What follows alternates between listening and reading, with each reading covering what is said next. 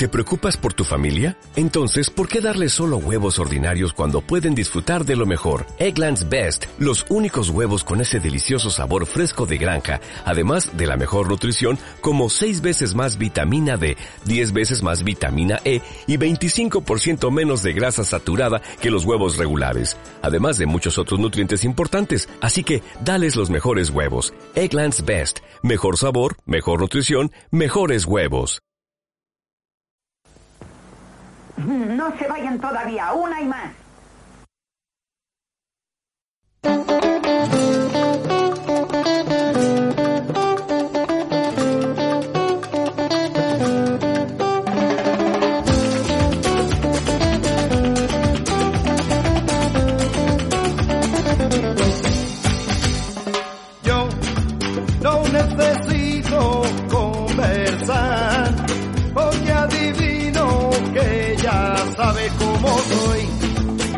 Conocido siempre. Tú, cuando me miras, puedes ver dentro de mí lo que ni yo puedo entender. Yo te he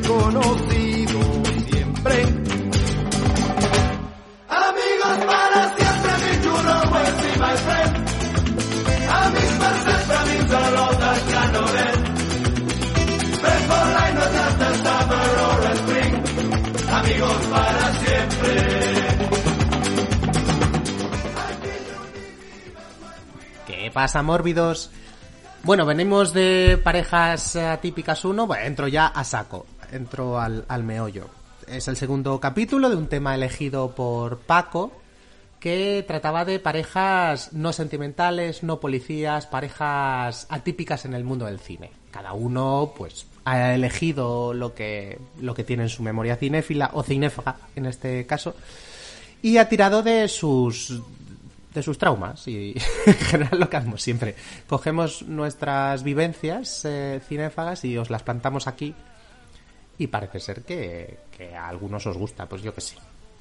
Eh, cada uno tiene sus taras vuestra tara es escucharnos a nosotros y nosotros tenemos muchas más y le toca el turno a Ana, que ha elegido una pareja atípica completamente diferente a la que eligió Paco, que él, recordemos, era, una- era la película mm, de los Farrelly, vaya perdidiotas, de dos muchachos con una relación de boliche, como se dice- decía en Los Picapiedra cuando lo veíamos de pequeño, Ahora maestra.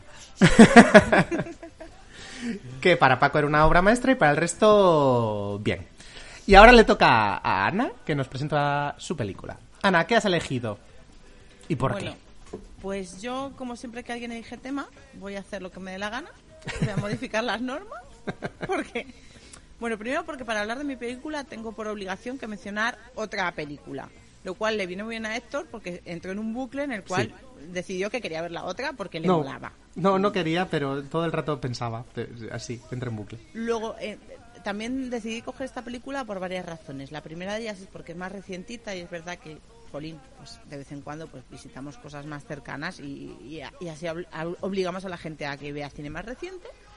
Y por otra parte porque además tiene como una carga para este grupo en concreto, que es, que es muy bonita y que a lo mejor os contamos o a lo mejor no. Eh, vale, os voy a contar una preciosa historia de amistad y de amor casi fraternal que dio lugar a lo que se conoce como la mejor peor película de la historia. Se trata Dentro de la música. revisión- ¿Ve? ¿Habéis visto? Dentro música bonita. la revisión de James Franco de la inconmensurable de Room llamada Disaster Artist. ¿Preparados? Cuadro rodando. ¡Acción!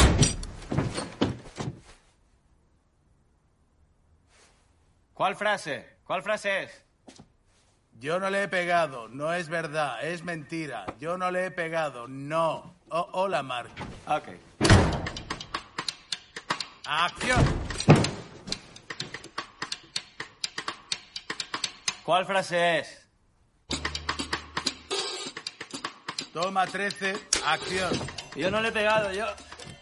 Ok, ok. Frase.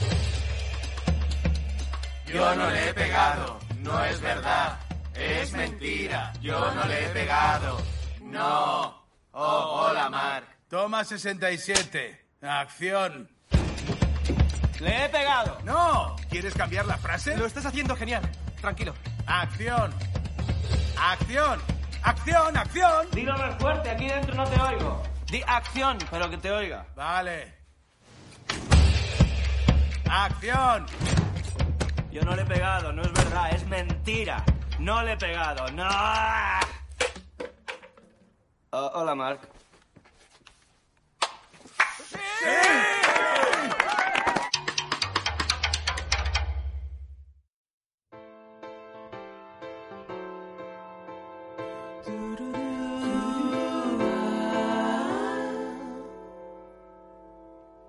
sé si tu madre lo sabe, pero no es verdad que tengas talento, que seas especial. Ok, ya lo sé,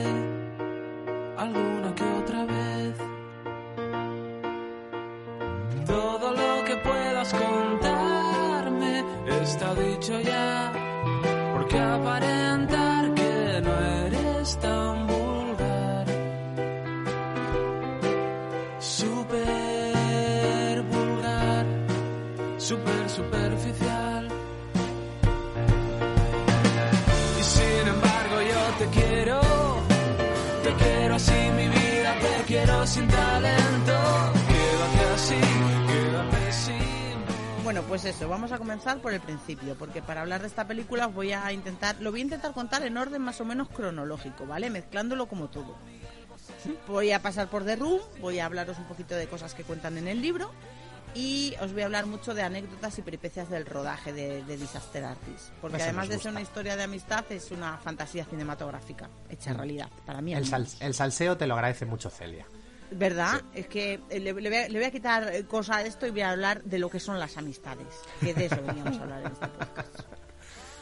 Bueno, supongo que sería bastante honesto si os aviso que la revisión de The Room eh, es, un, es un relato de amor al cine, ¿vale? Como por ejemplo hizo Tim Burton en su momento con Ed Wood, pero también es una gamberrada para amantes del cine malo, o el cine muy malo, o el, o el peor cine. No sé.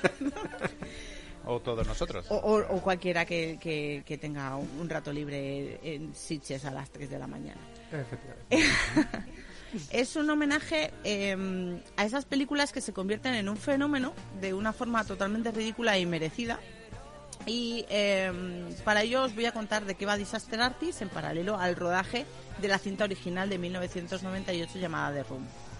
Es decir, todo lo que voy a contar de la peor película de la historia es el contenido de la película filmada por Jim Franco de la peor película de la historia. O sea, Dios, esto es, meta, ¿eh? Metapodcast. Qué meta es todo. Metapodcast. Eh, si la peor película fue la peor película, la, la no peor película eh, no, fue buena porque incluso llegó a obtener la, la Concha de Oro en San Sebastián. Y es que para entender una buena peli a veces hay que descubrir una muy mala. Esto es lo bonito del cine. Aunque también es verdad que no es el mejor momento para hablar de James Franco. Mm, por lo que sea. Disclaimer. Sí. Pero vamos a pasar de este tema. Corramos un tupido velo.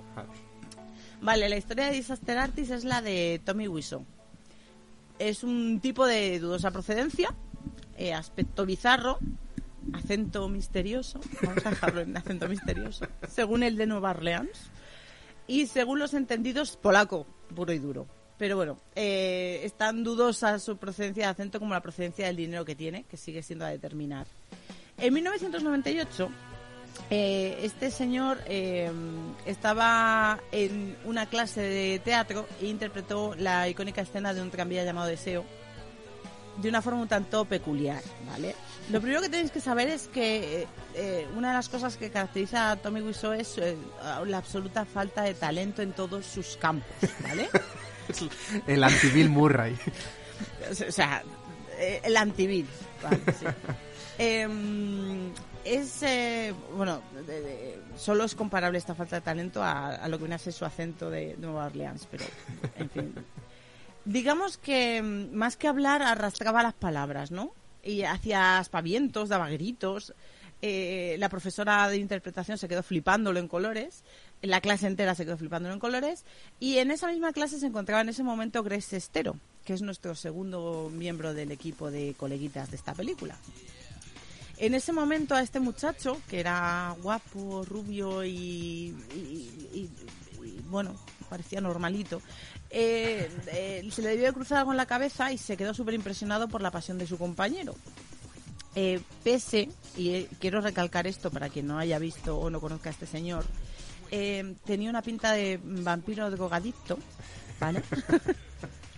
Eh, pero bueno, él lo que tenía era muchas ganas de triunfar, ¿no? Y entonces acabó arrastrándole y los dos juntos persiguieron ese gran sueño americano de ser actores ricos y famosos.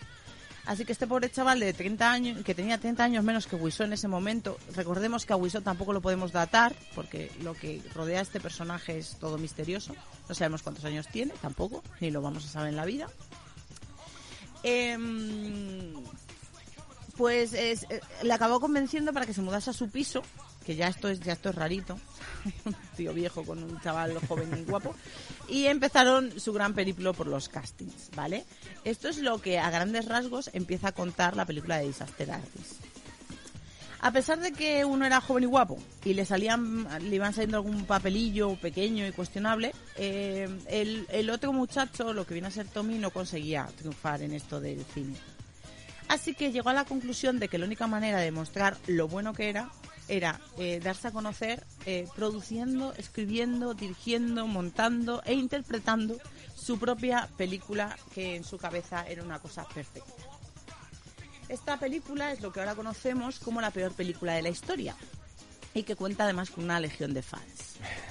Para que os pongáis la en que nos encontramos, ¿no? Exacto, para que os pongáis en antecedentes. Eh, The Room se proyecta de forma periódica en muchos cines de Estados Unidos e incluso en, en el resto del mundo. De hecho, dos miembros de este equipo asistieron a una proyección de The Room, que bueno, luego os contamos si queréis.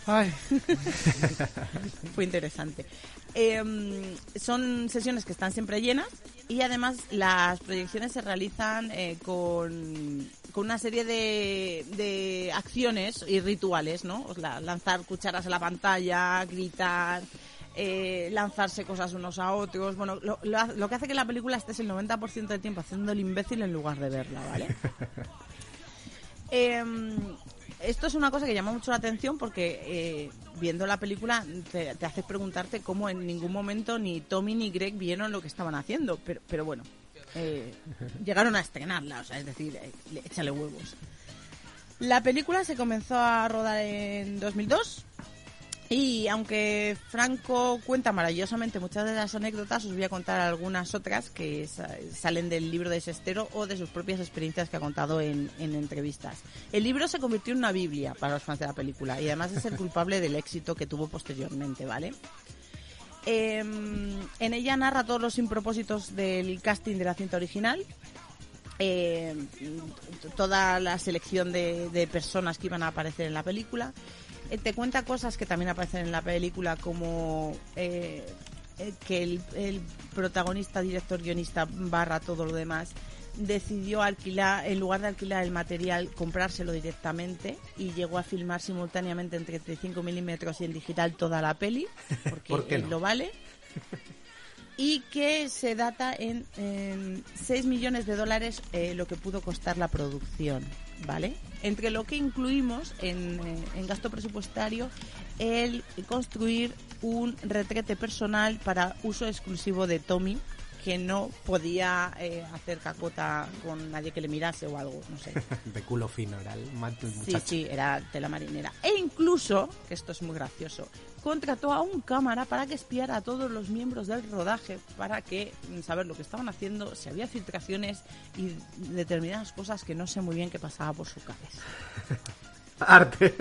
Arte, arte, na- nadie podía copiarle, vaya. Em, vale, The Room pretendía ser una especie de homenaje a un tranvía llamado Deseo, ¿vale? Ajá. De Tennessee Williams, lo veis. Si habéis visto de, The Room, se ve claramente Está, que está el alma, está el alma de Tennessee ahí. Totalmente. Una película así como profunda, ¿no? Que eh, Tommy interpretaba a un personaje que se llamaba Johnny, que era un buen hombre, honrado y trabajador, y estaba comprometido con Lisa. Lisa, que era una tipa que se cepillaba a su mejor amigo Mark, ¿vale? Oh, hi Mark. O Hi Mark, que es el papel que interpretaba Greg. Eh, no quiero desvelar mucho eh, porque os recomiendo que hagáis como nosotros, ¿vale? Que busquéis una buena compañía mucho alcohol, preferiblemente, y os echéis unas risas, ¿vale? Porque por poneros un poco en antecedentes, eh, nosotros la, la vimos esta película un día en Sitges, nos cambiaron una sesión y decidimos eh, que a la una de la mañana era una idea muy inteligente ponerse a ver en una tablet. Quiero recordar que incluso en YouTube Eh, pues sí, sí, Sí, sí, en sí, sí, YouTube, no es posible. eh, es, eh, sí, sí, sí, sí, sí. sí, sí, En eh, la versión que estaba entonces. Sí. Infame. Bueno, lo decidió Paco que lo traía pensado ahí en su mente sí, maníaca. venía hipermotivado, ¿vale? O sea, era la típica cosa, vino, vino con un objetivo en Sitges que no era verse 20 películas, era ver The Room es. con nosotros. Y era Sí, como, el- mirabas la agenda y decías, pues no sé cuándo quieres ver The Room, si vemos Gracias, 10 Paco. películas al día. Nada, nada, me, eh, me está quedando muy bien el, el tema de, este, de, esta, de esta vez. Estoy muy contento. ¿Verdad? Eres el protagonista, totalmente. Sí, sí, no, no, es, es todo, todo, todo se alinea. Sí, sí. Total. Bueno, pues, eh, pues acabamos poniéndonos la película, pensamos que íbamos a durar 10 minutos, era la una de la mañana, eh, nos tragamos la película entera, nos reímos mucho. Fue justo el año que la estrenaban, de hecho al día siguiente la pusieron como película sorpresa en el maratón. Porque nos escucharon. Porque esto era obvio, nunca queríais ir al maratón y eh, os mandaron señales diciendo que tenía que haber sido ese año. Ya está, no hay más. Y, eh, y nos reímos mucho viéndola. Entonces, eh, la conclusión lógica es que teníamos que quedar todos para ver esta Disaster Artist eh, juntos. Que nosotros cada uno estamos en un sitio distinto, algunos más cerca, otros más lejos, y esto es logísticamente complicado, pero lo conseguimos. Vale, entre los puntos más graciosos podemos destacar que en la película de Disaster Artist se recrean casi todas las películas míticas, y digo míticas porque son míticas, de la película original. En las, Las escenas, cuales... ¿no? Esta era película, ¿no? ¿Cómo? Que has dicho películas en vez de escenas, pero te Ay, entendemos perdón. todos. Bueno, Eh. se me ha ido. No pasa nada. Escenas de la película original. Escenas, sí. Me habéis entendido. Sí. Pues eso. Seguimos para adelante. Em, ¿cuál, cuál es el criterio para considerarse míticas? Esto es mi opinión, ¿vale? A lo mejor alguien discrepa. Em, son todas aquellas en las que Tommy eh, grita, llora o ríe sin sentido porque le brota, ¿vale?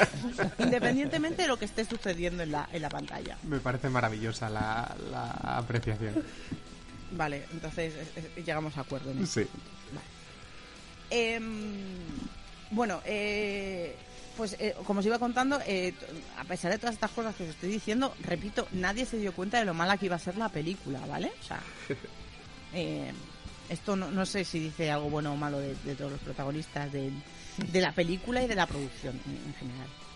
El rodaje, tal y como lo cuentan en The Disaster Artist, es muy divertido, ¿vale? Porque no se, no, no, no tienen filtro, ¿vale? Mm, lo cuentan todo. Te cuentan que Tommy llegaba tarde, que no se sabía los textos que él mismo había escrito. o sea, y que ya os voy diciendo que no eran muy complicados. Eh, gracias al libro sabemos que las condiciones de rodaje fueron extremas, pero no extremas como ahora dices que te vas al Ártico. No, no, no. Este señor grabó en pleno verano y se gastó su dinero en tener un baño propio, pero no compró ventiladores ni botellas de agua. Lo cual hizo que la, la gente se, se muriese, iba mu- muerta por las esquinas. Contrató un montón de extras y personajes que aparecen y desaparecen sin sentido. Porque sí. En el plató hubo auténticas broncas, pero broncas de, de tirarse cosas, discusiones con Sestero, celos entre los dos, porque esto es una historia de amistad, pero eh, casi a veces es eh, cosa de pareja. Un bromance, ¿no? En toda regla. Sí, en fin. la película original, eh, incluso la- la- el cómo se hizo la película original, eh, lo tiene todo, incluyendo planos de culos a- gratuitos que eh, tienen un porqué, ¿vale? Se- según la mente de este señor enfermo, eh, Joder, no escatimas, ¿eh? es que tiene tela. Em, él pensaba que iba a triunfar mucho en Hollywood porque él se consideraba un sex symbol. Entonces era muy necesario que viésemos toda su anatomía para valorar las posibilidades que tenía en el futuro del cine americano. La, a la pregunta de si triunfó la peli, creo que no os podéis imaginar lo que pasó, ¿no? Sestero cuenta que eh, se fue en medio de la proyección al hall porque no podía aguantar más mm, ver lo que estaba pasando en la película, pero sobre todo en la platea, porque la gente se deshuevaba desde el principio. Eh, Tommy mm, siguió viendo la película totalmente convencido de que era una buena obra e incluso pagó al cine para que la mantuvieran en cartel las dos semanas necesarias para poder optar a los Oscars. Repito, los Oscars, ¿vale? Recuperó de los 6 millones en los que dicen que se tasa la película, 1.800 dólares. Bueno, pues bien. Digamos que supongo que es lo que invirtió en que la película siguiese viéndose. O sea, es decir, El baño. que en ¿no? realidad podemos sumarle los 1.800 dólares a, a lo que ya había gastado. Pero vamos. El, y os preguntaréis entonces cómo alguien ha visto esto, cómo ha llegado a hacerse una película sobre esto. Mm, bueno, la magia surgió algo después, cuando un señor que se llamaba Michael Ruslet, que era un, cineasta, eh, acabó viéndola por un comentario que vio y eh, hizo, hizo una crítica y se volvió totalmente viral. La gente empezó a ir al cine, salían deshuevados de la risa y entonces eh, los protagonistas vieron la posibilidad de que, como se estaba corriendo la voz, eh, la película empezó a ponerse en las sesiones golfas, se empezaron a crear los chascarrillos, eh, empezaron a ir a los cineforums, previo pago, claramente, y empezaron a acuñar una merecida fama que llega hasta nuestros días. Greg escribió este mm, relato, el libro recibió unas críticas excelentes y fue lo que llegó a James Franco, el libro en realidad. Eh, O sea que no era fan de la peli, en realidad, el Franco. Él, él leyó el- la crítica, leyó el libro, vio la peli y dijo, esto es un filón. Sí. Eh, esto es un filón. eh, y decidió hacer eh, lo que yo considero eh, una cinta de amistad incondicional, que es de lo que veníamos a hablar, entre sus dos protagonistas. Pero también una oda de amor al cine malo, que es lo que a mí me gusta. Bueno, o al cine, en general. Eh, bueno, Yo diría que al cine malo en concreto. yo creo, no, yo creo que es, yo creo que es a la capacidad de hacer cosas aunque no Dios no te haya llamado. por Claro, al, al, al arte de crear y a, Sí. a pesar de todo, contra todo, contra tu propia naturaleza. Incluso. Pero el cine malo también. también, también. Pero vamos, al cine malo y ya lo- eh, está también bien tirada, ¿eh?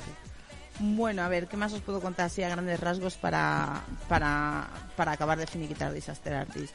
Es una película muy divertida que podéis ver tranquilamente sin conocer The Room, Mm. pero es más divertida aún si la habéis visto. Mm. James Franco se reservó el papel protagonista y dio el de Greg a su hermano Dave.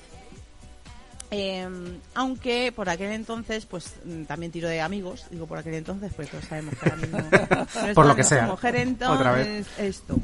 Eh, Seth Rogen, que seguramente no le salude ahora por la calle. Eh, en fin, eh, Zac Efron, Sharon Stone o Melanie Griffith salen en esta, en esta cinta.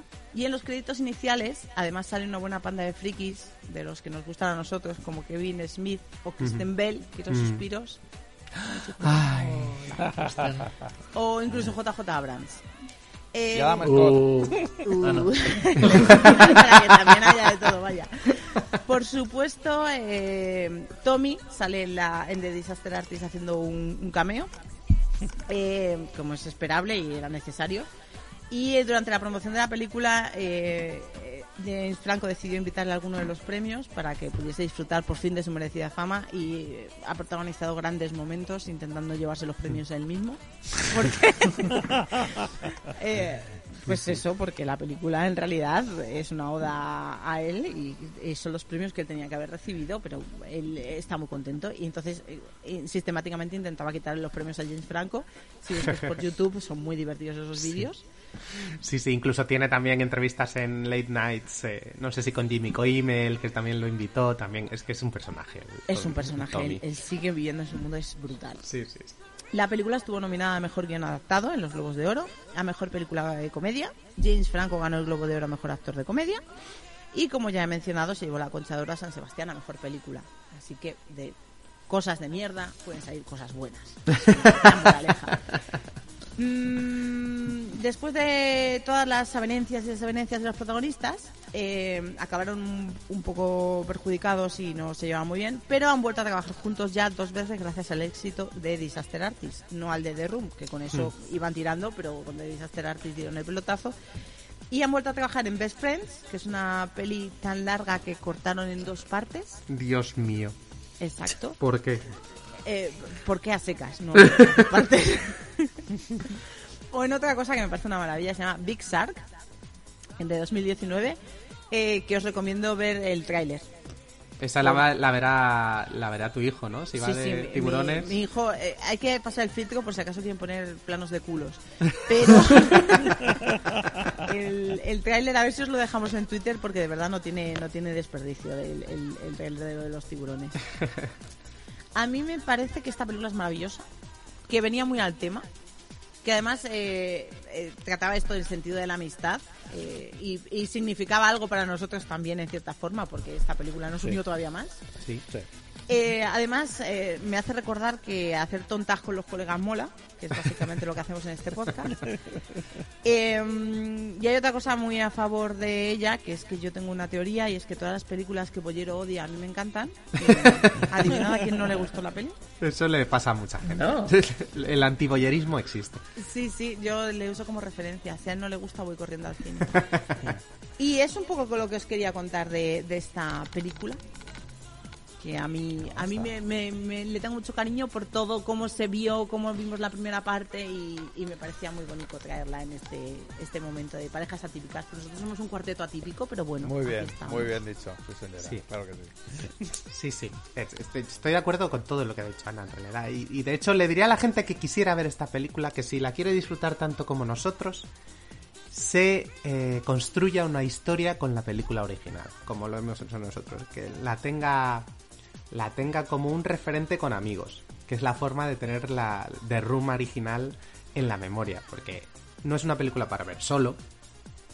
Eh, porque no se puede acabar si la ves solo. Es muy, muy Doy, difícil. doy fe, doy fe. Creo que fueron 30 minutos antes de, de deciros a vosotros que por favor la vieran. Que por fin, por fin, por fin venir conmigo. Yo intenté que mi hermana la viese y le dije que no iba a ser capaz de verla sola y efectivamente a los 15 minutos pidió la eutanasia. Efectivamente. Digo, no lo hagas, era solo para que vieses el nivel. O sea, Sí, si sí. has aguantado 15 ya has aguantado mucho.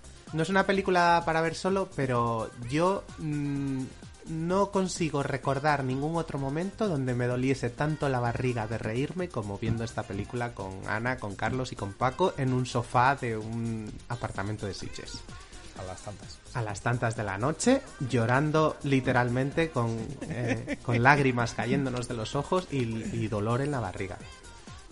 Y buscando en sí. Google porque no entendíamos nada. No entendíamos nada. Sí, sí. Entonces, y, cuando... nosotros- y con cucharas en las manos para saber. Para, no Que no sabíamos qué hacer con ellas. Era tan pequeño no veíamos los marcos donde había que tirarlas estábamos con la cuchara preparados. Que decíamos, pero ¿cuándo lanzamos esto? Terrible. Fueron momentos increíbles. Y claro, después vas a ver esta película y tienes, tienes todo eso detrás, lo que hace que, la, que The Disaster Artist sea mucho más graciosa. Que lo es de por sí, porque, porque James Franco lo hace francamente bien. Bueno, me he tirado a hablar. No sé si Dale, lo habéis dale. notado. Dale, dale. Pero ya que estoy, que James Franco lo hace muy bien y de hecho eh, recibió el Globo de Oro al mejor actor de comedia porque en esta película se lo merece, aunque ahora tengamos una opinión de él peor que cuando vimos esta película, efectivamente. No sé si estáis al tanto del movimiento Me Too y la gente que ha acusado a James Franco de ser peor persona de lo que creíamos que era. Pero bueno, eh, la película de por sí es muy graciosa. Es muy gracioso esa introducción con estos personajes que decía Ana al principio, diciendo sus vivencias con la película. Y si os fijáis, todo se trata de esto. Esta película mola por sus vivencias. O sea, la, la- la- la- original estoy hablando. Mola si te construyes una, historia con ella. No mola de, per se, porque la película es insufrible. Mala hasta más no poder y absurda. Pero todos los personajes que salen ahí, J.J. Abrams, eh, Kevin Smith, que, mm, Kristen Bell, ay, y Adam to- Scott. y sí, toda la gente, todos los, los coleguitas de esta pandilla freaks, freaks and geeks eh, que se han construido estos, estos hombres, pues tienen una historia detrás que les lleva a amar la película y eso es lo que nos ha pasado a nosotros y eso es lo que deberíais hacer vosotros si queréis ver esta película de, de- con- mirándola de otra forma. Em, es muy bonito, en realidad, Estoy totalmente de acuerdo con Ana otra vez, eh, que esta película va sobre la amistad. De hecho, no sé si lo mencionan, no, no sé si hay algún rotulillo que lo pone incluso en la película. Esta película va sobre la amistad de dos personajes muy distintos, la verdad. O el rótulo se ha formado en mi cabeza, simplemente sin que exista de verdad. No me acuerdo. Pero sí, va sobre la amistad de dos, de dos personajes y es, es muy bonito ver cómo James Franco trata al personaje de Tommy Wiseau con una mezcla de caricaturizarlo por una parte, pero de forma tierna. Eso es. Lo trata de forma muy tierna y nos da nos da una visión de él un poco más profunda de que si era simplemente un clown que esté ahí haciendo el tontete. No, Pero igual también es por miedo a que el, el otro le mate. o- Yo creo que ahí la, la escena post créditos da la clave. Po- podría ser. Y, y podría ser y le, y le doy la razón. Nunca sabes cómo va a reaccionar Tommy. Pero sí, lo trata, trata la amistad entre estos dos personajes de una forma muy tierna. Y de hecho, supongo que es la razón de por qué Tommy y Greg se involucran un poco en la película. Bueno, Tommy sobre todo, que es el que sale. Greg no, no sé si se involucra en la peli o no, de alguna forma. No sé Hombre, si... le tuvieron que pagar el royalty del libro, así que... Bueno, eh, sí, eso, eso ayuda a involucrarte. Y no ha hablado mal de ella, ¿verdad? No, no. No, salido no, no, rajando no. ni nada. Bueno, porque los ha puesto los otra vez dos en el Siempre han dicho que, o sea, tanto el el Disaster Artist que les, les ha dado muchísimo más dinero de lo que tenían ya con The Room. Los dos eh, siempre han hablado con cariño de las dos, a pesar de lo terrible que es la primera. Y Hmm. Sí, sí, sí, sí. Y, mm, y me gusta, me gusta cómo, cómo Franco trata eso, me gusta cómo interpreta, porque lo interpreta muy, muy bien. O sea, quizá lo ca- caricaturiza un poquito sin querer, o sea, se- a veces se pasa un poquito de frenada, pero es que es muy difícil no pasarse, porque al final tienes en tu cabeza... Dime. que es un personaje en sí Eh, claro, es un personaje. Tienes en tu cabeza más lo, l- cómo, cómo has visto aquello que lo que hace en realidad. Que, que, mm, a veces, eso, Franco se pasa un poquito de frenada. Pero bueno, Franco es muy buen actor y al final le dota de, esa ambivalencia entre la ternura y, y el payaso. No lo es tanto su hermano Dave, que no tiene las actitudes de James Franco. Y que Pero bueno, está a la altura de Greg Claro, Sestero. efectivamente. Claro. Eso iba a decir, que como Greg Sestero tampoco va a recibir nunca un globo de oro, pues bueno, Dave está a la altura perfectamente. Eh, es, un, es un rodaje de estos que ves que otra vez se lo han pasado teta, como cuando ves la, de, la del fin del mundo, de todos estos rodando a la vez y pasándoselo pipa ahí. Pues es otro de estos rodajes que dices, pues, pues, pues me hubiese gustado estar aquí porque se tienen que haber reído tela. Y ya para acabar, la segunda vez que lo vi, de repente vi a un señor con gorro, me fijé bien y dije, ¡hostia! que este es Zac Efron. Pero si esto lo hablamos La primera vez que lo vi, yo no sé si lo hablé, pero o si lo ve, si lo hablé, lo olvidé, no lo único reconocí. buen actor, Zac Efron. Pues no, pues lo olvidé. y- O a lo mejor la siguiente vez que lo vea diré, ¡hostia!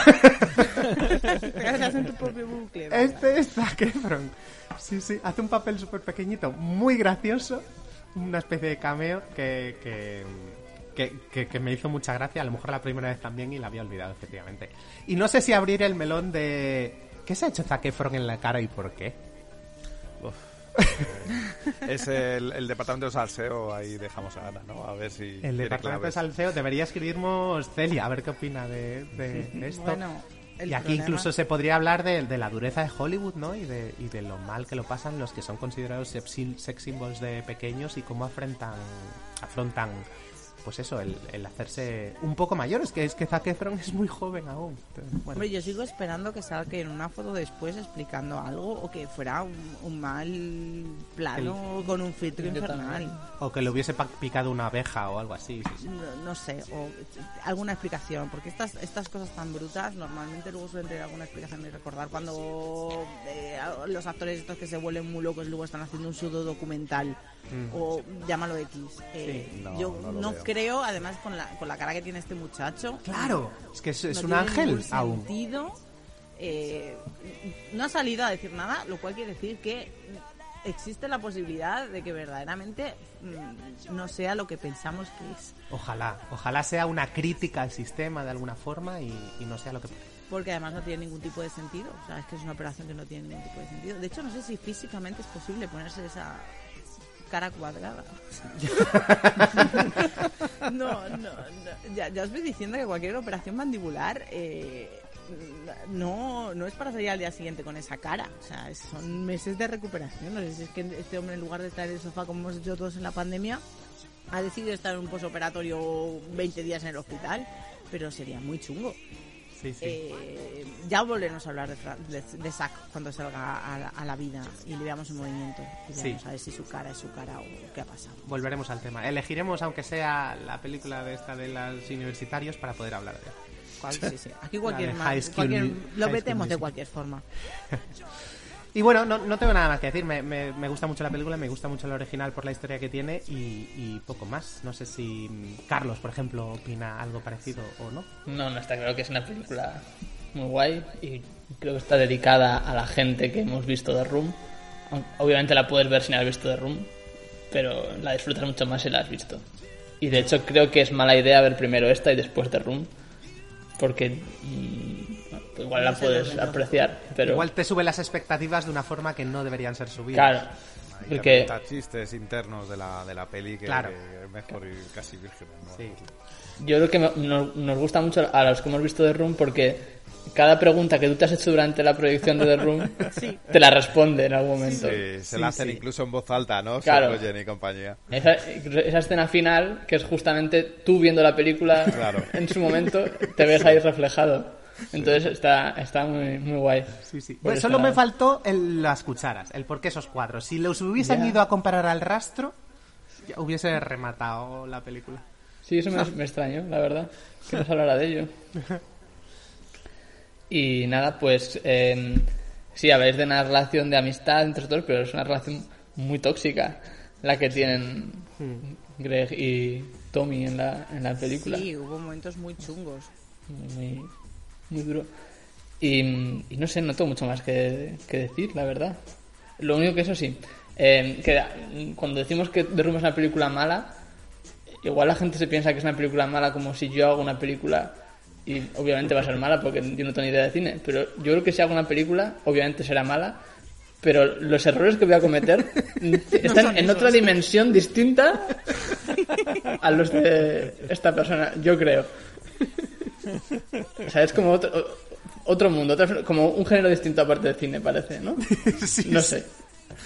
Sí, sí, uno tiene le- lo que él cree que es una película en su cabeza y ve esto y dice, no sé dónde meterlo, en, en qué cajita meter esto.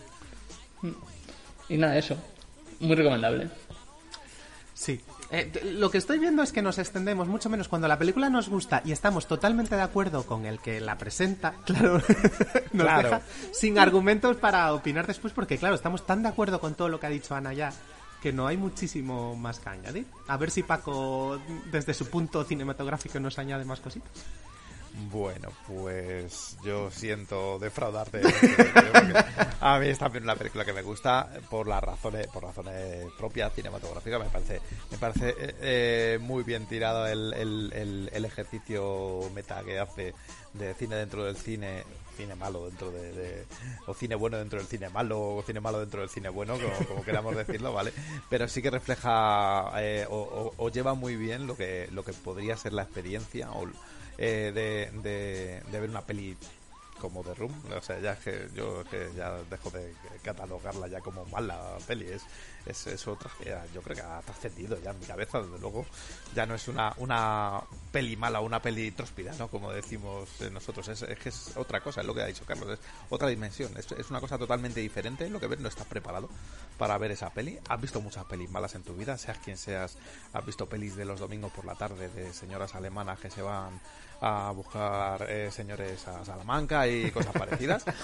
¿También has visto esa peli? La han Sí, hecho sí, muchas sí. veces. Peliculón, la de las hermanas. sí. Las hermanas. ¿De qué sé estáis de qué hablando? estáis hablando. Este es De pelis malas, tenemos. estamos hablando de, de- efectivamente de pelis malas. Y esta, esta película de Disaster Artist te cuenta cómo se hizo, cómo se gestó una peli como The Room. Eh, yo creo que el, el- el Hollywood nos debe eh, cómo se hacen esas pelis tan malas de estrenos TV también. Tienen que hacer algún, algún ¿Cómo se llega a hacer una peli tan mala como esa de las dos señoras que se van a Salamanca a revivir las vacaciones que pasaban en Guijuelo con sus padres comiendo jamón? Me la voy a Eh, apuntar. sí, sí, sí, Sí, no, a ver si, a ver si, a ver si pillo, a ver si pillo No, con que el veas de una la semana en, en el horario prime time este de, de la siesta, Mm. te, te caes seguro, porque yo creo que la echan una vez al mes. No, no, en Twitter podéis encontrar eh, arroba peli de tarde, que Mm. te suele poner un poco al día de estos peliculones que, que vemos. Pero bueno, enlazando con la tradición de malas pelis, o sea, de pelis, pelis malas o pelis mal hechas, o pelis hechas descuidadas, o pelis hechas con plantilla, como queramos decirlo, eh, The Room, The Room, ¿eh? ojo, no hablamos de Disaster Artist, escapa a todo eso. Es una película que sin- eh, se, se hecha sin ningún tipo de criterio, como ha dicho Ana, con un señor sin ningún tipo de talento, eh, que se pone al frente de todo. Entonces, es, es algo tan difícil llegar a verlo porque eh, siento deciros, compañeros, que si por si no lo sabíais, películas de estas se hacen todos los años en probablemente en todos los países. ¿Vale? O sea, películas películas horribles por gente sin talento eh, eh, que al final no llegan a verse, hay millones. El milagro, el milagrito de esta película es que al final salió de ese círculo del, del- del- del infierno de películas que nunca nadie va a ver porque son invisibles y, de repente pues eso cuatro personas en un festival de cine fantástico se cogen se juntan alrededor de una tablet y la y la ven y la disfrutan y, se convierte en un fenómeno. Y de ahí pasa a ser efectivamente un libro de éxito que te cuenta eh, eh, para bien o, que para bien o para mal hay gente que, lucha por hacer estas cositas y las saca adelante eh, y luego eso se convierte en una película, efectivamente, que te, que, te, que te lleva a ese mensaje. Te lleva, bueno, te lleva los dos mensajes, como bien habéis dicho. Uno es el de, el de eh, la persecución de tus sueños por poco talento que tengas. Eh, hay una escena, hay dos escenas eh, en, en, la, en la peli que, es, que, es- se, se con- eh, es el, el, el punto, el- la tesis de la, de la, de la, de, la historia de- de amistad que te cuentan y de persecución de los sueños. Una es cuando eh, Tommy se acerca al productor de eh, al productor de Hollywood que está cenando en un restaurante. Es eh, Judd Apatow, por cierto. Sí, sí, y se acerca directamente a hacerle una a hacerle una prueba en directo de con Hamlet. a gritos en un restaurante, que, obviamente llama Un restaurante pijo. Sí, claro, un restaurante donde está un productor de Hollywood, de Claro. Hollywood. Llama, llaman directamente a seguridad, oye, llévate a este tío que me está molestando. Y llega un momento que el, que el productor le coge y le dice, dice, por mucho que le intentes, no vas a llegar. Dice, hay un millón de personas ahí fuera haciéndolo y no llegan. Y tú no vas a llegar. O sea, tú no tienes talento y tú no vas a llegar. Pero el, el- el- el punto al final es que cuando los en, el, en, el- en un punto climático los dos protagonistas dudan incluso de si van a, a seguir o no van a seguir por sus cosas que pasan, su relación esta interna, que sí que es tóxica y que no es una bella amistad, precisamente lo que te cuenta, cogen y dicen, no, no, tiramos para adelante porque es lo que quisimos. O sea, queríamos dejarlo todo y hacer esto. Y tiramos para adelante. Y tiran para adelante. Y sale. Y, y, y de repente la ve todo el mundo. Eso es un milagro pequeñito. Y sí, hay mucha gente que hemos hecho cosas. Y hay cosas que se ven más y cosas que se ven menos. Pero, pero mola, mola, mola, mola el, el que de esta película eh, cuente la historia de esas películas que, que pueden o no llegar, pero casi nunca llegan. Mm. Está muy bien. Y no sé, que contar cosas. eh, si vosotros veis a Zac Efron, os, os encontráis con Zac Efron en la peli, yo me encuentro con Bob Odenkirk, con el prota de Better Mm. Call Saul, Sí. eh, haciendo de. eh, vamos, es que ni, ni, me, ni me acordaba, eh, vamos, no era consciente que salía haciendo de profesor de profesor escandalizado de, de, de- de interpretación, diciéndole a este hombre lo que, lo que nadie le tenía, o sea, lo, lo que, lo que más gente tenía que haberle dicho más veces. A lo decir, mejor tú se lo eres dijeron, malísimo. ¿eh? Sí, sí, sí. No lo sí. Descartes. No, no, no, no, estoy seguro, estoy seguro. Eh, muy divertido es siempre ver todo lo que rodea a, a este hombre, el, mister- la- el halo de misterio que rodea a este personaje, a, a Tommy Wiseau. Nadie sabe cuántos años tiene, nadie sabe a qué se dedica, nadie sabe dónde sabe- sale el dinero, pero hay dinero. Nadie sabe por qué tiene un piso en Hollywood, pero lo tiene. Es, es muy divertido eh, que exista gente así. y precisamente por ahí viene puede venir el miedo a, a herir los sentimientos de este hombre y tratarle con un poquitín de cariño. Y, y también, bueno, el- la historia que, que, como decís, contaban en, en Ed Wood, la historia de que siendo malo, pero teniendo amor al, al, al cine y amor a lo que. Y, y- ¿Cómo se dice? ¿Cómo es eh, confianza en, en, ti mismo? es verdad que por lo menos puedes llegar a, a- a cumplir tu objetivo, ¿no? O sea, que, que, quede, que quedes en la historia del cine como el mejor o como el peor. Es un objetivo, supongo que sí, que el, que el objetivo de este hombre era trascender y ha trascendido, me, me parece bien. Pero bueno, que eh, yo, yo creo que lo- a, a menor de escala eh, lo ves en cuando todos los eh, componentes del, del, del, del reparto y, de la, y, del, y del equipo técnico van a la, a la premier y, y al final disfrutan de la peli y al final Sí. acaban aplaudiendo, no salen corriendo. Ujú. Eso, eso también está bien reflejado. Es, es, es- es curioso también ver la, la película o ver el resultado por la, a, a través de los ojos de los actores y, de los, y, del, y del equipo técnico, que te lo saca muy bien de la película. Y no sé, así como nota técnica de la peli, eh, a mí no me parece una peli brillantemente dirigida, ya que dirige eh, Franco, ya que nos ponemos todos a, a hablar un poco mal de él. Yo voy a hablar mal de él técnicamente, pero que en este caso eh, es, eh, si no recuerdo mal, es toda la película cámara en mano. Es, es- es todo el rato eh, eh, cámara en mano. Eh, he leído por ahí que, que, hombre que es una decisión discutible que, que no que no pega ese estilo casi documental para hacerla pero como queda también medio cutrecillo a mí no me Le da un no aura, eh, así, como apropiada, ¿no? no me acaba de gustar no me acaba de gustar no no, no me parece mala mala elección eh, técnica o estética y, bueno, que sí, seguramente se estuvieron partiendo la caja durante todo el rodaje, menos cuando fuera a visitarles eh, Tommy Wiseau, que estarían un poquito más concentrados por la cuenta que les traía. No sé, es una, es una muy buena peli, es una muy buena historia de, de amistad atípica o de, o de eh, extraña no pareja, como, como decimos. Sí, sí, es eh, de amistad y como, como también ha dicho Paco en algún momento, eh, todos los que en algún momento hemos hecho o hemos intentado hacer algo artístico, nos hemos subido a un escenario, hemos grabado algo, aunque solo sea para que lo vieran los amigos, sin ningún ánimo de trascender de ninguna forma, pero solo para dar salida a inquietudes que, que tenemos pa- de, de crear y de hacer cositas, también te ves reflejado en, en esta película Sí. en algún momento. Sí, sí, sí. Es un canto de amor a, a varias cosas, a, a una amistad que quizá es algo tóxica en muchos momentos, como bien ha dicho Carlos, pero también a la necesidad de crear y de sacar cosas de dentro. Sí, pues muy malo que seas, ¿eh? Sí, sí, sí. Sí. Así que nada, eh, pues nada, Ana, eh, ponle, ponle la cajita y el lacito, como decimos siempre. Sí, no, yo quería, quería acabar contando que antes de la pandemia, justo en el 31 de enero, de ese fatídico año que no ha existido, em, dos miembros de este equipo Sí. nos fuimos a ver The Room. Y nos fuimos a ver The Room en una sesión eh, de la Cutrecom donde estaba invitado Greg Sestero. Sí. Sí. Sí. Y- sí. Greg Sestero, un tipo tan operado como Zac Efron, que tuvo a bien contar, eh, responder y hablar con la gente del público sobre la maravilla de The Room. Y donde nos contó cosas tan maravillosas como que eh, alguien le preguntó, dice, bueno, ¿y esto porque hay una versión infame por ahí dando vueltas en, en DVD que tiene unos precios astronómicos. Entonces la pregunta era, eh, ¿se va a sacar una edición decente para que se pueda comprar de The Room? Y podría haber en esa edición escenas extras eh, que no eh, entraron en la película original. A lo que Greg Sestero respondió que el 100% de las escenas escritas por Tommy estaban ya incluidos en la cinta y solo había una pequeña escena que además tuvo a bien repartir para que una persona del público pudiese leerla con él. Una escena que, por cierto, no aportaba nada y que era una repetición de otra escena anterior. Eh, a lo que nos quedamos todos ojopláticos como, pero esta escena ya estaba en la película. no había sutiles diferencias con la escena anterior. Eh, lo cual quiere decir que cualquier cosa que esté en tu mente y parezca maravillosa, pues, pues mira, pues ahí está. Y puede llegar a salir.